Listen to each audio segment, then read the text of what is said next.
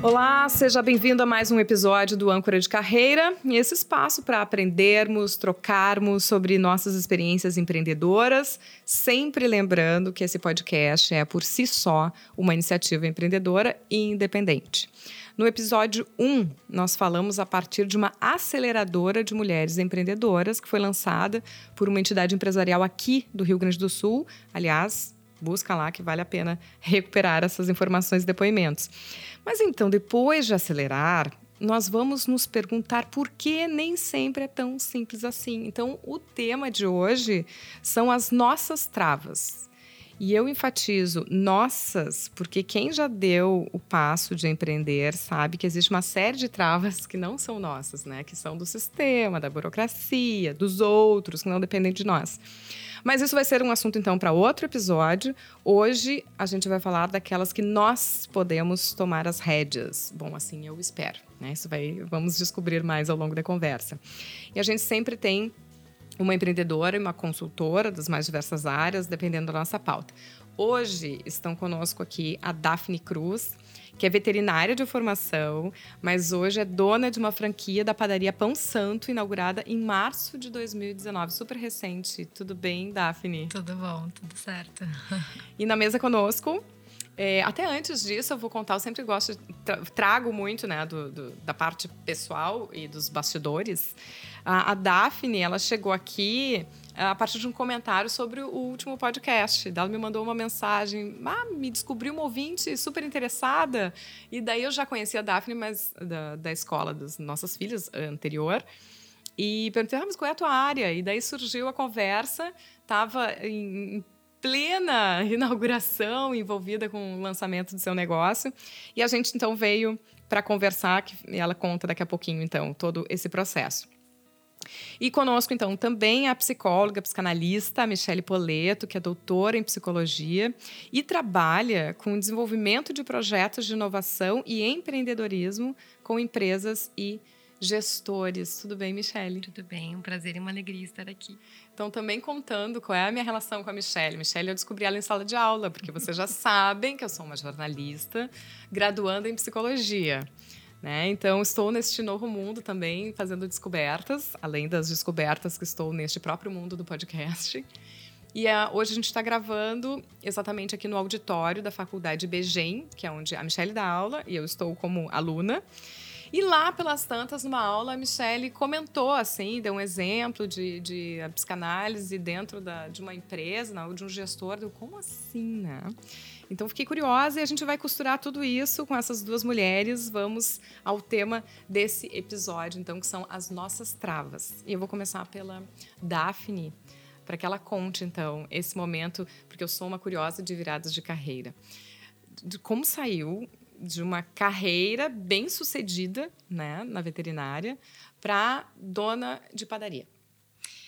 Então, Sabrina, foi uh, talvez uma longa trava que eu destravei, porque eu venho realmente do, né, do universo veterinário, trabalhei 10 anos no mercado veterinário. Uh, fui gerente de produto, trabalhei na indústria farmacêutica veterinária. Acho que eu me realizei por bastante tempo nessa área, uh, mas eu cheguei num ponto de um desejo pessoal bater na minha porta muito forte, assim, por muito tempo, e eu decidi que era o momento de me dar esse direito de me testar. E também por um desgaste já, né, de estar tanto tempo na, nessa área que já, em alguns aspectos, já me deixava um pouco a desejar. Uh, eu viajava muito o Brasil inteiro, assim, era extremamente cansativo em alguns momentos por não estar perto da família e tal. Então, eu realmente achei que era o momento de me testar de outra forma. Junto com isso veio um episódio que foi uh, o, o término de um relacionamento, né, de um casamento. Uh, a gente se separou, eu e meu marido, depois de 12 anos juntos. E, e esse foi meio que um empurrão, talvez, que eu precisava para né, tomar coragem e, e realmente mudar minha vida. Foi uma mudança bem radical, até como a gente estava comentando, né? Foi uma mudança de endereço, de profissão, de carreira, de vida, né? Sim, porque a gente se conheceu na Zona Sul, na Escola da Zona Sul de Porto Alegre, e de repente a, a padaria Pão Santo é uma franquia até de uma padaria lá da Zona Sul de Porto Alegre mas é na Zona Norte. Uhum. E nesse meio tempo eu tinha informações, né? Que a, a que a filha dela estava saindo da escola, estavam se mudando de casa. Tava... Então é muita mudança uh, mesmo para esse período, assim. Foi né? muita coisa. E foi muito engraçado, porque quando eu fui conversar com a dona da Pão Santo, que é minha conhecida de bastante tempo, ela foi colega de colégio da minha irmã. Então a gente acompanhou todo o projeto da Pão Santo desde o início, desde que ela abriu o Pão Santo na Zona Sul. E há tempos que a gente namorava. A gente tem no mínimo uns três anos que eu converso com ela sobre uma franquia da Pão Santo. Nunca tive coragem de tomar nenhuma atitude, mas eu conversava com ela, né? Ah, e aí? Pedir informações, a gente trocava ideias, e aquela vontade sempre presente. Vai amadurecendo. E quando, exatamente. Quando eu sentei com ela e fui conversar, eu disse, ai, vamos falar sério agora sobre a franquia e tal. E ela me disse depois, ela disse, quando veio conversar comigo, eu pensei, ai, meu Deus, ela vai querer abrir na Zona Sul, só que na Zona Sul não dá. Já tem uma. E aí, quando ela me disse, quando me disse, ela, ela me contou, né? Quando me disse que era na Carlos Gomes, eu fiquei chocada. então, é, realmente, foi uma mudança que chocou, eu acho que geralmente, assim, geral todo mundo, talvez, não sei. Uh, mas foi impactante, bem impactante pra gente, assim, como família, como estrutura, né? Porque a gente acabou optando por uh, ir para outro lado, começar uma história num outro lugar, num outro colégio, e eu mudar uma carreira também. Acho que foi muito bom e está sendo muito bom pra gente, porque as gurias estão vivendo essa coisa da mãe ir atrás de um sonho, construir uma coisa, uma coisa própria. Elas têm muito essa coisa de perceber que é, é nossa padaria, sabe? Que é o nosso espaço. E isso pra gente tá sendo super bom, assim, super uh, acho, valioso mesmo, sabe? E ao mesmo tempo elas veem que isso dá muito trabalho, né? Até uma das propostas desse espaço do podcast é que as pessoas ouçam, né, uh, possam se identificar com esses momentos e com essas realidades. Então, até por isso te peço, é, são duas filhas, né? São Quais são as idades isso. delas agora? Eu tenho a Sofia, que tem oito anos, e eu tenho a Catarina, com três. Então, e daí essa realidade não é à toa que este é um podcast sobre empreendedorismo feminino e materno, que é porque a gente traz realmente pro empreendedorismo as peculiaridades né, dessa vida de mãe e achar espaço para tudo isso. Então, Michele Poleto, depois eu também quero que tu diga dessa tua realidade materna intensa, é. né? Mas uh, me conta dessas surpresas, assim. Né? O que, que Freud tem a ver com empreendedorismo? Pois é, eh, Sabrina. Aparentemente parece que não tem nada a ver, mas tem tudo a ver. Uh, primeiro porque o Freud foi um cara além do tempo dele. É, quando ele propunha as ideias, já naquela época, né, no espaço de, de, de Viena, enfim, ele era né, alguém que pensava além do tempo dele. As ideias dele muitas vezes chocavam as pessoas, né? Uh, mas ao mesmo tempo também ele sempre, uh, à medida que que ele fosse escutando dos pacientes ou da teoria que ele fosse criando, ele dá, se aquilo não estava dando conta, uh, por mais que doesse muitas vezes, ele dizia bom, isso não está funcionando, eu vou ter que repensar, vou ter que criar uma nova forma uh, de olhar para esse fenômeno, de pensar isso. E por outro lado, a psicanálise faz um aporte todo em relação ao desejo.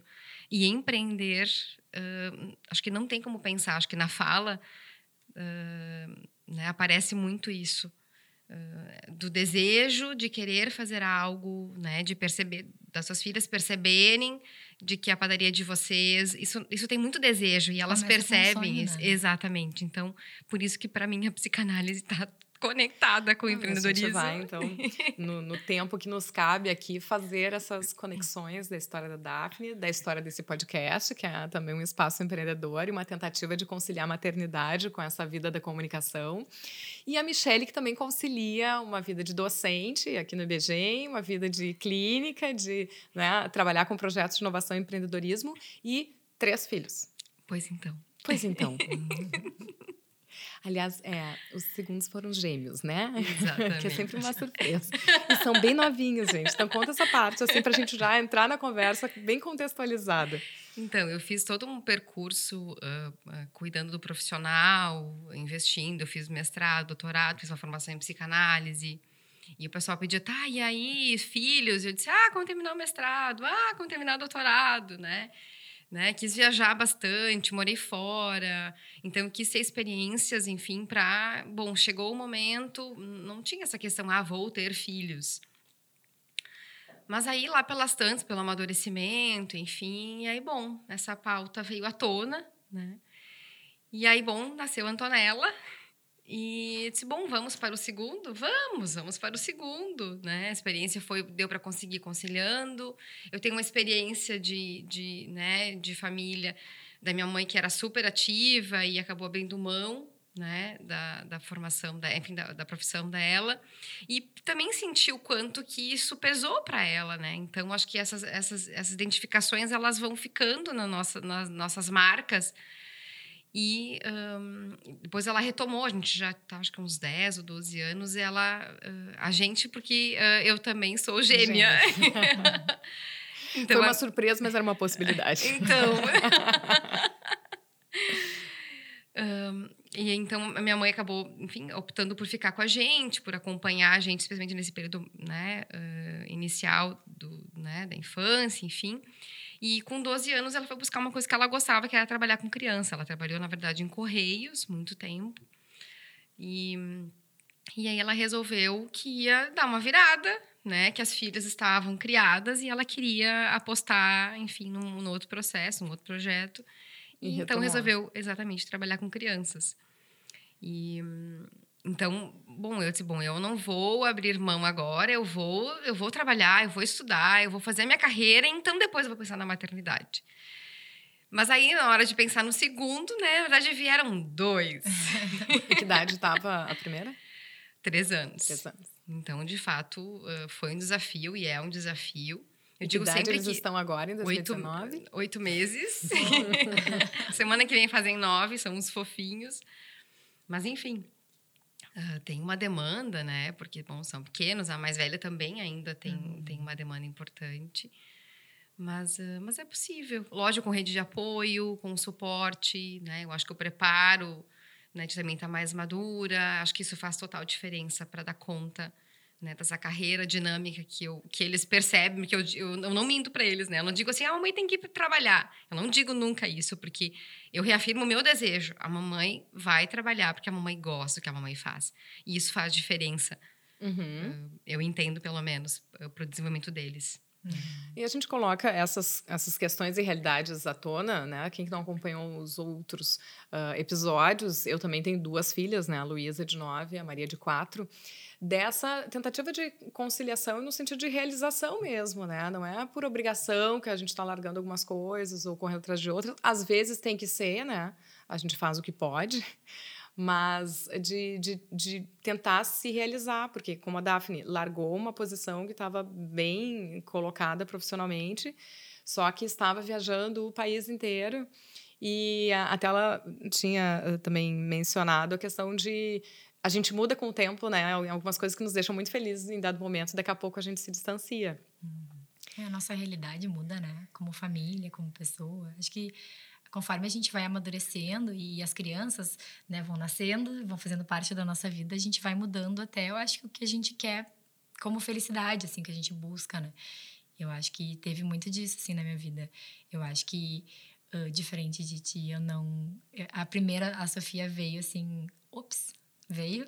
Eu tinha 27, eu estava fazendo a minha pós. Então, nunca planejei ter filhos e ela veio e foi maravilhoso, assim, mudou a minha vida e a vida do meu, agora novamente marido, bastante. E, e nos amadureceu demais, assim. E toda, tudo aquilo que eu imaginei que eu ia ter, ah, ia ser workaholic e tal, eu consegui viver. Uhum. Por incrível que pareça, eu consegui viver. E eu sempre achei, quando eu engravidei dela, eu pensava, nossa, agora minha vida profissional acabou, eu não vou mais ser uma boa profissional, porque eu vou ter filhos, né? A gente fica com esses medos, eu acho que é bem comum, né? A gente ter esses medos. Eu me lembro que logo que eu descobri, eu liguei para minha coordenadora e disse: ai, minha vida acabou, e agora? O que vai ser de mim? É. Dá um nervoso, né? E ela disse: mas bem capaz, vai dar tudo certo. Não, Ai, não que ótimo quando a gente tem esse retorno, porque é, poderia não sê-lo. Não, foi super acolhedor, por isso que eu comento, assim, porque para mim foi uma coisa que me fez muito bem, sabe? Porque eu e tenho as duas experiências. Tenho uma, uma primeira experiência de retornar ao trabalho, e claro, rema, quando eu voltei, eu estava trabalhando todos os dias da semana uh, todos os domingos, um sábado sim, sábado não, quando a primeira filha nasceu. E daí, por opção minha, eu comecei a negociar para reduzir, reduzir essa carga horária. Uhum. Na segunda, quando eu voltei, eu fui demitida. Então, existem diferentes realidades em diferentes momentos, né? Mas, de qualquer maneira, o fato é que eu sempre uh, respondia para minhas colegas, perguntavam: "Tu que já tem filho, qual é o melhor momento?" Eu disse: "Não tem. Tu decide e arca com as consequências." Exatamente. Né? E não, é, também acredito que precisa ter um remanejo, né? Michele Poleto agora, quando chegou vir, de um, virou 13 gêmeos, tem que botar tudo na balança, né? Com certeza. Precisa bom.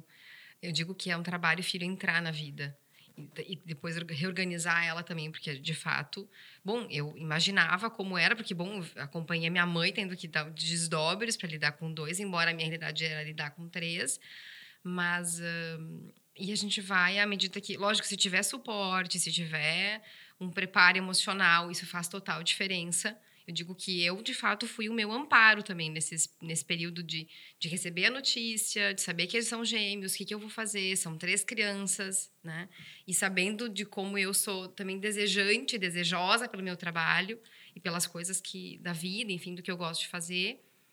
Uh, e aos pouquinhos eu acho que. E não por acaso tem tal dos nove meses, né? Ou das 40 semanas. Acho que é também de poder ir uh, assimilando de aos pouquinhos esse, essa, essa criança, nesse caso, no meu caso, essa dupla, uh, se inserir nesse, nessa, nesse universo da gente para aos pouquinhos. Então, que tudo vá, vá se acomodando Talvez, e sendo possível do caso de a, de a maternidade não ser uma dessas travas, né? Exatamente. Pode Porque ser se e amplia, pode não ser, se amplia. Né? Eu me percebo hoje num, num nível de paciência que eu acho que com, sei lá, com 18, 20 anos, eu nem imaginava que isso fosse possível.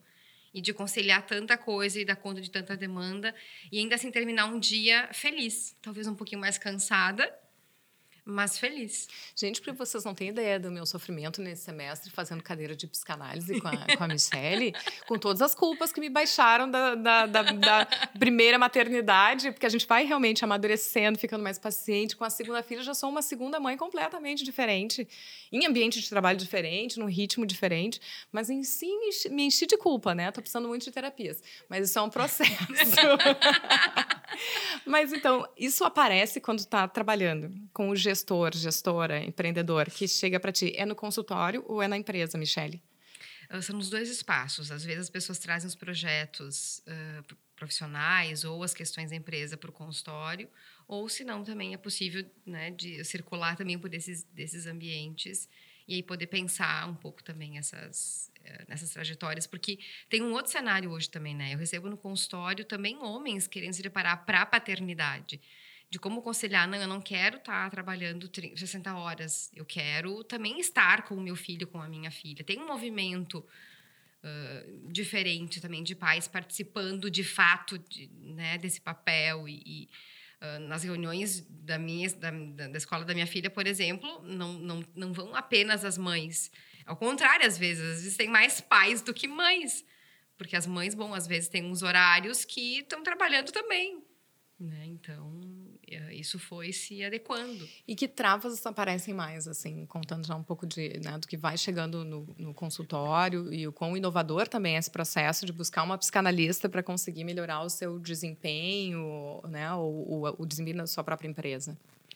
Acho que a primeira questão são os, as angústias que dá, os medos eh, vinculados a inovar, a se arriscar, a montar um outro negócio. Uh, me parece que é impossível qualquer pessoa uh, empreender ou inovar ou sair do seu lugar uh, e não se sentir dessa forma.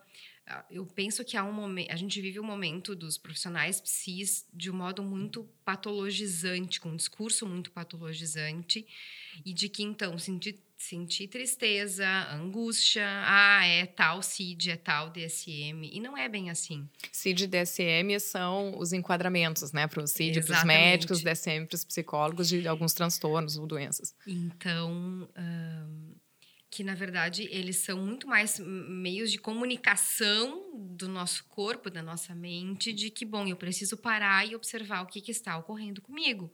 Então, uma das travas, às vezes, que é bom, estou com medo, estou angustiado, o que, que eu faço com isso? Melhor não, agora é crise. Bom, eu não lembro em algum momento em que eu, enquanto adulta, ou quando comecei a me dar conta das questões econômicas do mundo, quando não tem crise.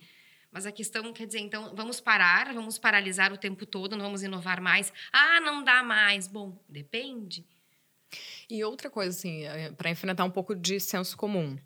Uh, se pensa psicanálise, a gente pensa assim, milhares de anos em divã como isso se relaciona com empreendedorismo e inovação, que é tudo para ontem. Pois é, eu não sei se é para ontem. Eu tenho, eu tenho uma, uma ideia de que não é para ontem, porque o que eu percebo dos projetos que eu venho acompanhando e talvez até das questões né, uh, que a Daphne trouxe, uh, tem, me parece que tem algo gestado antes, que é pensado, mas que ah, ah deixa, não é a hora, não é o momento. E, bom, se a pessoa começa a poder se dar conta e perceber, é, é rápido, não, não vai precisar de anos para se dar conta de algumas coisas. Eu costumo dizer para os pacientes, bom, uh, sim, evidentemente uma mudança importante, ela, bom, vai solicitar anos, porque a gente não consegue literalmente se transformar, senão vai parecer até esquisito isso, esquizoide, diria. Mas se a pessoa estiver engajada no seu processo, em alguns meses ela já percebe. Uh, e se ela quiser empreender de fato, ela articula familiares, ela articula a rede dela e ela consegue, de fato, ter resultado. E quando se faz esse olhar pela psicanálise, se faz com foco. é impossível fazer descolado de toda essa rede, de todas as outras questões humanas, né? Com certeza. Com certeza. Eu, eu, às, às, vezes as pessoas trazem um elemento, eu digo, mas tudo, de fato, e eles percebem, tudo está conectado. Ah, mas olha só, eu vou começar então falando de um assunto, lá, da empresa ou da vida, enfim. E aí na sequência, tá, mas agora vou mudar de assunto, tá? E aí começa um outro. E na verdade, quando a pessoa logo termina ou inicia o segundo, ela se dá conta, não, Michelle, mas é, realmente é a mesma coisa. Então, traz uma situação, mas ela consegue amplificar eu digo que há uma contaminação em rede, porque tudo está conectado na gente. A gente às vezes não se dá conta, porque é muita coisa para dar conta. Eu trago de volta a, a Daphne, né? De falar um pouco dessa, dessas conexões, porque quando tu apresenta a tua situação, tu fala de uma série de questões da insatisfação de um lugar, com o momento do, do, do, casamento, né, de uma, de uma separação, com mudança de escola das crianças, com mudança de bairro, com abertura da. Então, coloca conexão nisso, né? Pois é, Como ela é... muda de estado civil, de endereço, de profissão não é. tem como, eu digo assim, não tem como não ter momentos de, de angústia. Eu diria que a pessoa não está nem conectada com a história dela. é, mas assim como a Michelle comentou, eu acho que foi exatamente isso. Foi uma coisa que foi trabalhada e construída por bastante tempo. Não veio de supetão né? Teve essa construção ao longo de um longo período na minha cabeça, né? Uma coisa que eu queria. A mudança de endereço era uma coisa que eu queria também. Então nada foi assim tão, né, por acaso. Agora, claro, a teve gente uma consegue... teve uma vontade que foi crescendo, crescendo, crescendo e ela precisava só de um empurrão de uma coragem, sabe, final, pra gente tomar atitude. E que às vezes acontece não necessariamente por uma questão boa, né? É, exatamente, para mim. Foi uma questão sofrida, foi extremamente sofrido, né? Todo o processo de separar, né? De desconstruir um casamento, foi sofrido. Mas foi o pontapé que eu precisava para tomar coragem e dizer: agora chega, agora eu vou fazer o que eu quero.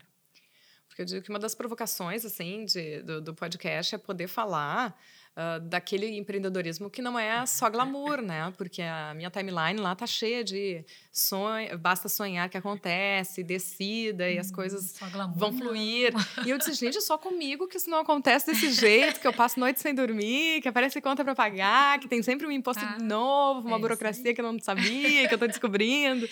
Então, da, de que não, não é porque a gente uh, não vê dificuldades não, né? É, elas existem, né? E são, são diárias e constantes, né?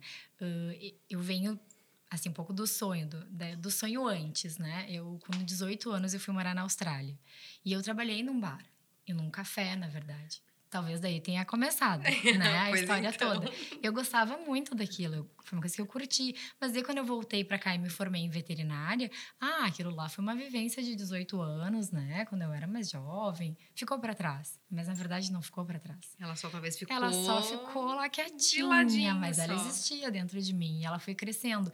E aí quando eu comecei a construir um negócio, efetivamente, planilhas e planilhas e planilhas de negócio, né? De planejamento. Muito investimento, muito, muito investimento, muito estresse, muito, muito dor de cabeça, né? Aí aquela coisa de, ai, mas era tão legal trabalhar naquele café na Austrália. Eu vi que é legal, mas tem tanta coisa por trás do café que eu não conhecia. Uhum. Pois não, que, agora que, que descobertas, agora quem está ouvindo de repente, para poder dar um, um, um passo a mais com a tua experiência. O que, que tu gostaria de, de, saber antes, que apesar das planilhas e planilhas, tu descobriu quando abriu uh, o café? Que por mais que a gente faça muito planejamento, a realidade realmente não é o que a gente planejou. Isso foi o que eu mais vi, assim. E eu vi mesmo, assim, na realidade, porque existiam vários cenários nas minhas planilhas, existiam várias possibilidades. E 80% deles foi diferente, aconteceu diferente do que eu é tinha mesmo? planejado. Por exemplo, alguma coisa que tu te lembre? Assim, uma coisa que a gente viu muito é o mercado, né? Assim, as pessoas, quantas pessoas iam entrar na padaria. Eu tinha uma, eu sabia quantas eu precisava para pagar minhas contas. No final das contas, hoje eu tenho menos pessoas entrando e as minhas contas estão sobrando. Então, que bom. o cálculo não era bem assim, né? Então acho que a gente faz muito planejamento, por mais que tenha, né? Como a gente é uma franquia, a gente teve muita estrutura que veio da, da, né, da franquia Mas isso que a gente adquiriu. Foi, foi já uma opção mais segura para ti, né? Exatamente, não por não ter um know-how, né? A gente comprou, digamos assim, esse know-how. E foi um baita suporte, assim, foi realmente muito bom. A gente é Mas, é quem? Eu e a minha sócia né? Que, que é quem me apoia, que é a nossa rede que a gente forma, que é a minha mãe, né? Minha mãe entrou comigo nessa jornada, assim, é, minha mãe é extremamente forte, corajosa, uma pessoa, uma guerreira, na qual eu acabo me inspirando muito, assim, workaholic até o último fio de cabelo. E foi quem é, decidiu encarar comigo essa, essa jornada maluca de uma padaria. E, e a gente, né, teve bastante suporte da franquia, mas na prática, o que, que a gente viu, né? Que o dia a dia é diferente, as, as a, a, oscilação de, dos clientes, do que entra, do que sai, é diferente do que a gente planeja. Então, isso tudo é o dia a dia, assim. E eu acho que tudo vale, sabe? Eu vejo tudo como um grande aprendizado. Hoje, cada vez que entra alguém faz algum pedido diferente do que a gente tem, e a gente consegue avaliar se isso vale, não vale, tudo isso é um aprendizado. As, uh, a gente analisa muito os itens que a gente vende mais, vende menos, e a gente tenta fazer um, uma avaliação para futuro, como é que a gente trabalha isso melhor, né? Então, eu acho que tudo isso enriquece muito a nossa construção do nosso negócio, que não é para já, que vai demorar um tempo para se firmar, para se estabelecer, e que a gente vai construir isso dia a dia com o que a gente está vivendo ali. É, esse é um aprendizado que eu confirmo com a própria experiência do podcast, que é algo que ainda é incipiente assim no Brasil. Né? Tem as pesquisas que mostram agora 40% da população já teve contato com podcast, mas muita gente ainda não teve. E foi uma batalha pessoal que eu tomei, assim, tipo, no Rio Grande do Sul menos ainda, né, de se criar o hábito de criar uma playlist de conteúdo. E principalmente quando eu decidi focar em mulheres, né, empreendedoras que ainda são um público menor do que os homens no consumo de podcast. Mas eu acredito que quem escuta, se interessa e vai multiplicar né? Porque eu acho que é um conteúdo importante e o podcast foi criado um pouco das milhares de conversas que eu tive dentro e fora da, da, da profissão de jornalista e que eu ficava pensando, bah, fulana tinha que ouvir esse negócio, fulano tinha que ouvir isso. E daí, bom, é um jeito de dar pelo menos a possibilidade das pessoas ouvirem e receberem um pouco disso. Como eu falei, o nosso tempo passa voando e a gente sempre tem a proposta de trazer um, um livro, né, que foi inspirador ou que, assim, provocador. Então, pergunto para vocês que trouxeram ou que sugerem. Quem quer começar? Michelle, então, que está com o livro aqui em cima. Bom, então, é... professora, psicanalista, que adora ler. Então, enfim, eu trouxe duas sugestões. Uh, uma é Humor é Coisa Séria, Tá no topo da minha lista lá. Aguardando as férias de julho. Do Abraham Slavusky, uh, ele recebeu o prêmio Açorianos uh, de literatura. E um, ele tem, enfim, uma fala um, um pouco, um, digamos assim, com uma pegada um pouco mais leve, da gente poder se deparar com as nossas questões, com as limitações, com o que a gente não consegue dar conta mas de um modo um pouco uh, mais leve, né? com um pouco de humor também. E lembrando o quanto que a gente também fica, às vezes, sempre com o foco em aspectos mais do que é difícil, do que é trabalhoso, mas que dá prazer tudo isso também. Então parece, ah, eu tô me, tô, me, tô me sacrificando, nossa, será que eu me odeio? Não, a gente gosta também disso. E talvez é poder dar voz e, dar espaço para esse desejo também. Bom, eu, eu faço porque eu gosto. Ah, mas é muito bom, mas daqui a pouco para um outro pode ser muito, para mim não é, para mim faz sentido.